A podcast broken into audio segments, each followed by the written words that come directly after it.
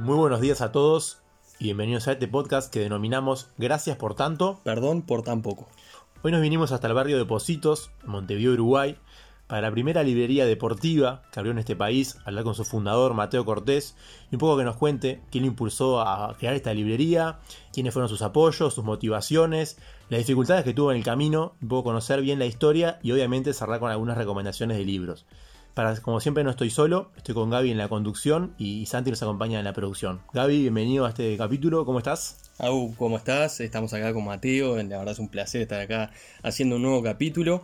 Y bueno, estamos acá en la librería, en una gran librería que eh, hemos visitado bastante, comprado libros, eh, hablado con, nuestro amigo Mateo, así que bueno, lógicamente eh, Mateo nos va a recomendar libros que lo marcaron y nosotros también vamos a compartir nuestras principales recomendaciones en materia de libros deportivos, de historias, biografías, partidos, jugadores y muchos otros libros. Así que bueno, va a ser un gran capítulo.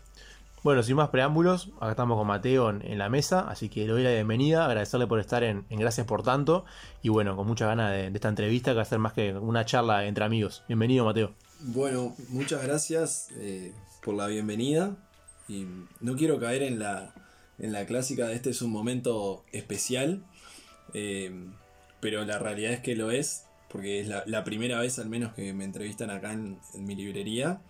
Y la primera vez que me entrevistan dos clientes de la librería y la primera vez que me encuentro con, alguien como Gaby, con, que, con quien, por ejemplo, compartimos muchos momentos adentro de una cancha de fútbol, pero eh, nunca eh, en un podcast y en una librería.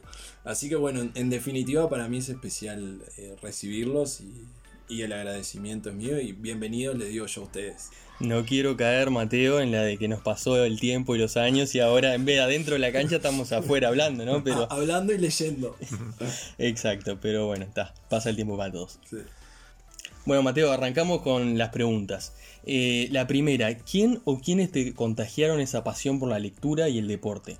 Ya sea familia, eh, o, amigos, o, o, solo, no sé. Sí, eh, Mira, vos sabés que durante un buen tiempo fue algo que, me lo preguntaba eh, y eso me llevaba un poco a revisar distintos momentos de, mi vida. Em, yo siempre reparo en que, bueno, mi abuela paterna era maestra y ahí había un montón de, de estímulo por la lectura.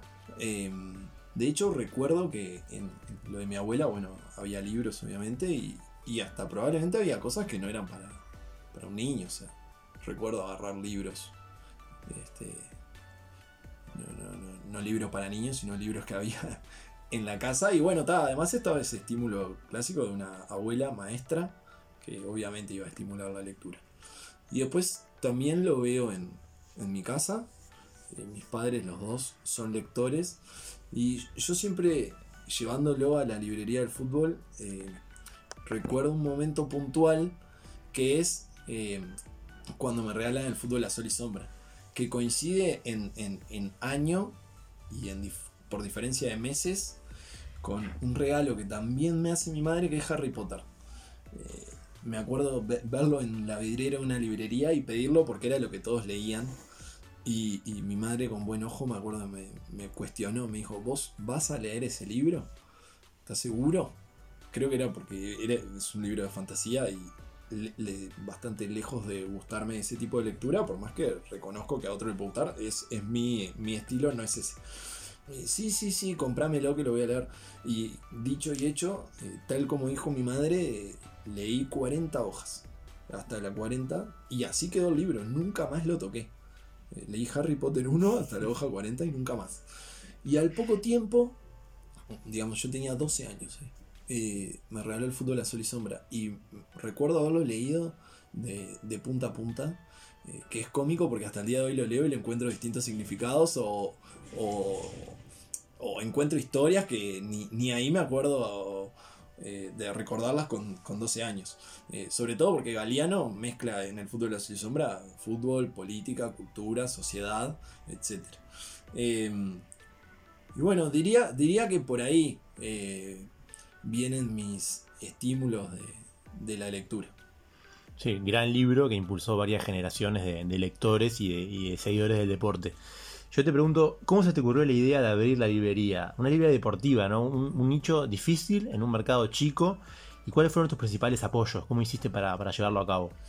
Bueno, em, a mí me pasaba algo que creo que compartimos con ustedes, que es, em, bueno, después de leer El Fútbol Azul y Sombra, empezar a leer libros de fútbol y con el tiempo y con internet uno empieza a descubrir, digo, lo que le pasa a cualquier lector, empieza a descubrir libros por todos lados. De hecho, es, eh, al menos es lo que yo detecto, la principal fuente de información sobre libros para la gente es la recomendación que le hacen otros o la recomendación que encuentra en cualquier lugar, por ejemplo, internet. Pero como lector de libros de fútbol, pasado un montón y lo he charlado con ustedes, el hecho de, de llegar a una librería y mostrar en el celular, che, estoy buscando este libro sobre Guardiola y que te miren con cara de ese libro no existe. Cuando ya sabes que el libro existe porque lo viste. Em, entonces, la, la, semilla del proyecto estuvo ahí. Después, eh, también en etapa de proyecto la idea era otra, era como... Eh, bueno, yo estaba trabajando en una agencia de publicidad enfocada en internet y empecé a tener un montón de conocimientos de, ese mundo y de cómo funciona la publicidad en Internet. Y em, al principio la idea era como, bueno, vender libros a través de Internet, pero que cada libro tuviese su comunicación en particular y su campaña publicitaria en particular. Pasa que cuando ese proyecto lo fui a llevar a cabo, lo bajé un poco más, lo avancé un poco más, por así decirlo, eh, me di cuenta que eso era como una librería al fin y al cabo. O sea, vender libros por internet era tener una librería en internet. Y ahí en ese momento eh, tomé la decisión de arrancar con, con, el producto más básico que pudiese arrancar, que era no hacer un sitio web, sino que eh, abrir perfiles en redes sociales, que no tiene ningún costo. Y, y, tratar de llegarle al público a través de las redes sociales y vender a través de redes sociales. Ahí, ahí te diría que arrancó la librería de fútbol. En paralelo a un trabajo que yo tenía eh, eh, particular. Ya trabajaba en una agencia de publicidad. Eh, después con el tiempo coincidió que, si no me equivoco, es 2017, yo me recibo. yo soy licenciado en comunicación y me recibo ahí en diciembre. Y ya tenía tres años y pico, casi cuatro en la librería, en la agencia de publicidad. Y mm, bueno, tenía ganas de que el proyecto Librería de Fútbol crezca. Eh, ahí fue que, terminamos armando Bonomía Libros con el espacio de Librería de Fútbol dentro. Eh, Bonomía Libros, para, traernos a la actualidad, es donde estamos llevando a cabo la, entrevista. Diría que por ahí va el, nacimiento del proyecto y la llegada hasta hoy. Y bueno, ustedes me preguntaban por, por, apoyos o... Mm, eh, bueno, la familia, desde ya. Bueno, mi novia, que es con quien, con quien iniciamos Bonomía Libros. Eh, eso como lo más cercano y lo principal, ¿no? Después... Eh, sí, no, no sabría... De, yo soy bastante autodidacta. Escucho a todo el mundo eh, me gusta apoyarme en, otros y, preguntar, eh, investigar y todo. Pero también me reconozco bastante autodidacta y, y, tal. te diría que, si tengo que decir apoyos, mm, hablo de mi familia. ¿Es rentable apostar a libros deportivos, teniendo en cuenta el, nicho de mercado y, un poco lo, difícil de, acceder inclusive a conseguirlos y a traerlos del exterior? O, ¿Es rentable? Bueno, eh, si me apuras, te digo que sí, porque, porque bueno, por algo estamos acá. Em, si comparás, ustedes que son del ámbito de la economía, si comparás en rentabilidad con otros negocios, y con algunos negocios será, en comparación a otros negocios será más rentable, y en comparación con otros será menos. Em, si nos fijamos en negocios así de venta al público y pensamos en el margen que, tiene cada libro. A ver, para contar un poco la, cómo funciona la industria. Los precios de los libros lo ponen las editoriales. El, precio del libro llega a la librería puesto. En la librería no se toca ningún precio. De hecho, no debería pasar que haya diferencia de precios del mismo libro entre una librería y otra. Em, y ese margen que hay de ganancia para la librería es bastante más amplio que los márgenes que otro tipo de productos tiene en otro tipo de industrias también de venta al público. Tal vez la diferencia está en las cantidades y en los precios. Es decir, pues que hablamos de ropa, por ejemplo, y el margen que tienen los libros tal vez es superior al margen de la ropa, pero una prenda eh, cuesta 2.000 pesos y un libro cuesta 650. Eh, e, eso es lo que puedo responder respecto a si es rentable o no rentable. Mateo, yo quiero volver a un a una cosa que dijiste al pasar, que dijiste que es importante en esto, en este negocio o en esto de, los libros, eh, que alguien eh, te lo recomiende y poder hablar y también llegar a, una librería y que te diga, mira, te recomiendo esto porque es esto y qué te deja el libro. Eh, que obviamente eso no es que, que, fácil, es decir, primero tenés que saber del tema, tenés que haber leído y sobre todo que tengas la pasión. Eh, se nota que vos la tenés, se nota que vos eh, este emprendimiento no lo, ahora que estábamos hablando de economía, de rentabilidad, de márgenes, eh, no, lo, no lo empezaste para hacer plata, sino porque te gusta el día a día, te gusta lo, que haces, te gustan los libros, y bueno, entonces estás siguiendo un emprendimiento, estás trabajando en algo que te gusta. Entonces, contanos qué se siente eso, ¿no? Es decir, animarse a abrir un emprendimiento, que eso ya no, es poca cosa, eh, tirarse al agua y, hacer lo que uno le gusta y bueno, está. Em, la, la, respuesta corta o la palabra para responder qué se siente es satisfacción absoluta. Eso es eh, la respuesta corta. Después hay... Eh, la respuesta tiene varias aristas y sin caer en lugares comunes, te diría que es un bueno, una decisión difícil. En mi caso yo dejé un trabajo que tenía donde, donde me iba bien, donde tenía futuro, donde estaba bastante cómodo, eh, lugar ameno para trabajar, o sea, digamos, no tenía ningún problema de estar ahí. Eh, entonces, bueno, eso es, es, lo primero, una decisión difícil de arranque y después...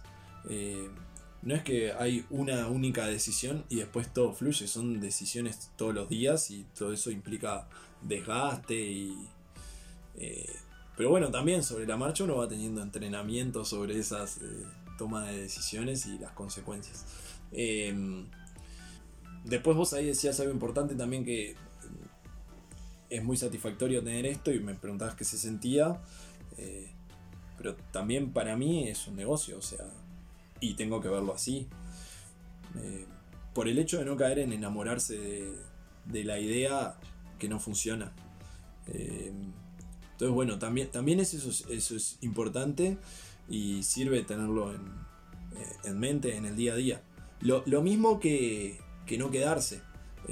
si yo me quedo en la satisfacción de tener esto acá, me, me, pasa la ola. Eso estoy seguro. Por eso siempre la intención de, bueno, de, de o tener la mente en, obviamente en el presente y en lo que está pasando, que es importantísimo y es fundamental, pero también eh, un poco enfocado en, hacia adelante y en, bueno, pensar nuevas ideas, pensar cosas que se puedan hacer, pensar cómo mejorar. Eh, todo eso creo que es importante. Por eso decía que, la respuesta corta tal vez es satisfacción absoluta. ¿Qué siento por tener, eh, por, por haber armado la librería de fútbol? Satisfacción absoluta. Pero bueno, creo que uno, y esto para el que quiera emprender, hacer un negocio de cero, lo que sea, bueno, nunca quedarse quieto. Creo que ese es el mensaje final. Sí, yo creo que eh, eso que decís, que, es muy importante, eh, y para la gente también que está escuchando, que es eh, eso que hablamos de que está buenísimo de hacer lo que te gusta y el día a día, pero con cabeza de negocio, ¿no? Porque en definitiva estás haciendo un medio de vida y con lo que conlleva, ¿no? Es decir, porque después tenés que mirar márgenes, mirar costos, cuando hablabas, bueno, eh, sí, alquilar un lugar o no, hacerlo por internet o no, eh, cómo son los medios de venta, que en definitiva, en realidad, en el fondo, el objetivo es eh, la venta y el objetivo es el margen. Sí, sí, digo, a ver, si, si fuese por pasión absoluta, este, no sé, buscamos el fondo de la casa de un amigo que, que esté lindo y lo llenamos de libros y nos juntamos todos los domingos de tarde ahí a leer y a charlar. Eh, que es una, bueno, es una opción, ¿no? Y sí, Y probablemente pasemos bien. Por eso te decía que obviamente que hay un. que, el- que el negocio es, es gran parte, más allá de la satisfacción de, de hacerlo lo de uno. Y te llevo a, a- a- eh, que vos mencionaste de Sí. estar pensando en eh, los próximos pasos. Y es, te iba a preguntar eh, si tenés algún plan de expansión eh, acá en el mercado local en Uruguay, pero también si alguna vez te cuestionaste eh, Argentina, la región, físicamente, o capaz que decir, bueno, no, virtualmente, viste, apuntar al público argentino. No sé si lo has Sí. pensado. Mira, em, no, no me quiero olvidar de un tema, anótenlo. Y después lo charlamos, que es el tema de las recomendaciones y, y- y cómo la gente llega a comprar un libro. Em, respecto a lo que me decís, eh, yo soy bastante eh, ansioso y a veces apresurado, pero he aprendido a tratar de que las cosas, que lo primero funcione y después avanzar al segundo paso y, todo así. Eh, si he pensado en expandirme, sí, he pensado. Eh, pero lo que pasa que también yo trato de ser cauteloso en ese sentido. Eh, hoy tenía una reunión de mañana por otro tema, donde alguien nos presentaba una idea, pero que a la idea le faltaba toda la ejecución. Y, con la persona que tenía la reunión digo, la otra persona me decía, no, pero fíjate que ya tiene la idea, entonces le va a salir más barata la ejecución. Yo decía, no, porque la idea no, no vale absolutamente nada, vale cero, cero, cero peso vale la idea. Eh, todo el trabajo que le vas a tener que meter, la ejecución, todo eso es lo que realmente vale. Eh, entonces, bueno, volviendo, para no irnos, ideas de expansión o de lo que sea, tengo un montón que esté por ejecutar, eh, muy pocas. La que puedo contar que está en camino de eh, llevarse a cabo, porque estamos trabajando sobre eso y no sé en qué tiempo lo vamos a tener resuelto, lo vamos a tener resuelto, es, y lo he contado, es una editorial de libros de fútbol. eh, con su área académica, es decir, libros técnicos, y con su área de narrativa, que tal vez es lo que más nos gusta leer a nosotros. Eh, y bueno, e- ese es un proyecto. Eh, después, la internacionalización. Eh, mira, una vez me escribieron de Chile y dos o tres personas me hablaron de ir a Chile. Eh, nu- nunca lo, lo- llevé a cabo, eh, nunca avancé en ese sentido. Y después eh, se han abierto librerías deportivas o de fútbol en, en Ecuador, en Perú, en algunos otros lugares. En Argentina ya hay, en España ya hay. Pero bueno, eh, de vuelta, eh, creo que está en el eso está en el plano de las ideas. Me gusta diferenciar lo que está en el plano de las ideas y en el plano de la ejecución. Porque, eh, capaz que es duro con alguien que dice, pa, yo tengo re buenas ideas. Para mí la idea, tenerla, o sea, entiendo que hay diferencia entre el que no tiene la idea y el que la tiene. Ahora, eh, es mucho más chica esa diferencia entre quien tiene la idea y el que tiene la idea y la ejecución. Ahí te ofrecemos nuestros servicios de Sí. proyecciones y, de análisis macroeconómico este, para los que quieran. Excelente. Bien, no, yo te quería, eh, quería más que nada que comentaras un tema que hemos hablado fuera del aire, que es una de las cosas que más nos ha llamado la atención. Yo creo que a muchos nos ha pasado de querer leer algún libro, a vos te ha pasado inclusive y un poco fue la- la- las causas para fundar la librería, y que no estuviese disponible en el país, que no había forma de conseguirlo, que, que no, que no estaba. Y me llamó la atención cuando nos contaste un poco quiénes son tus principales proveedores, de dónde eh, conseguís la mayoría de, todos tus libros, y creo que sorprende, inclusive es una buena enseñanza, entonces está bueno que lo cuentes, porque creo que la respuesta eh, no es la que uno pensaría, o sea, sorprende por, por- por lo diferente, ¿no? Sí, ahí eh, la cuestión es la siguiente. En Uruguay, la cadena del libro funciona hace mucho tiempo y esto es lo que mucha gente no sabe. Los libros, ah, bueno, arrancan en, en la editorial o en el, y en el autor, pongámosle, que son los el inicio. Pero después está la distribuidora y después la librería. más allá de que hay librerías que trabajamos directamente con editoriales. Y en particular, con los libros de fútbol, sucede que los que son de editoriales que están en Uruguay, generalmente están a disposición de todas las librerías. Mm. Yo el otro día les decía, bueno, si yo me quedo únicamente con los libros de fútbol que de por sí hay en Uruguay, y nos faltaría mucho camino para poder decir que somos una librería de fútbol. Simplemente tendríamos una sección de libros de fútbol. Como tenemos una sección de, este, de novedades, de política y actualidad o de bienestar. Em, pero bueno, sí, lo que les comentaba es eso, que hay una gran cantidad de libros que están en el mercado uruguayo y que lo que sucede es que no tienen su lugar en las librerías. Em, agrego a esto, como complemento de lo que les decía recién, que si, no que si solo tuviésemos eso, simplemente sería una sección, que hay toda una, hay una gran cantidad de editoriales especializadas en libros de fútbol que están en España, en Argentina, en Brasil, que obviamente no traemos porque está en portugués, pero, pero la hay, las hay. Eh, que ahí tal vez es donde, donde está el diferencial nuestro, que son editoriales que traemos en exclusiva. Eh, sobre todo de Argentina y de España. Eh, pero, pero bueno, lo que, a lo que apuntaba la pregunta era, era eso, al momento en el que uno va a otra librería tal vez y, lo miran con cara rara de ese libro no existe y en realidad el libro hasta está en Uruguay. O sea. Mm.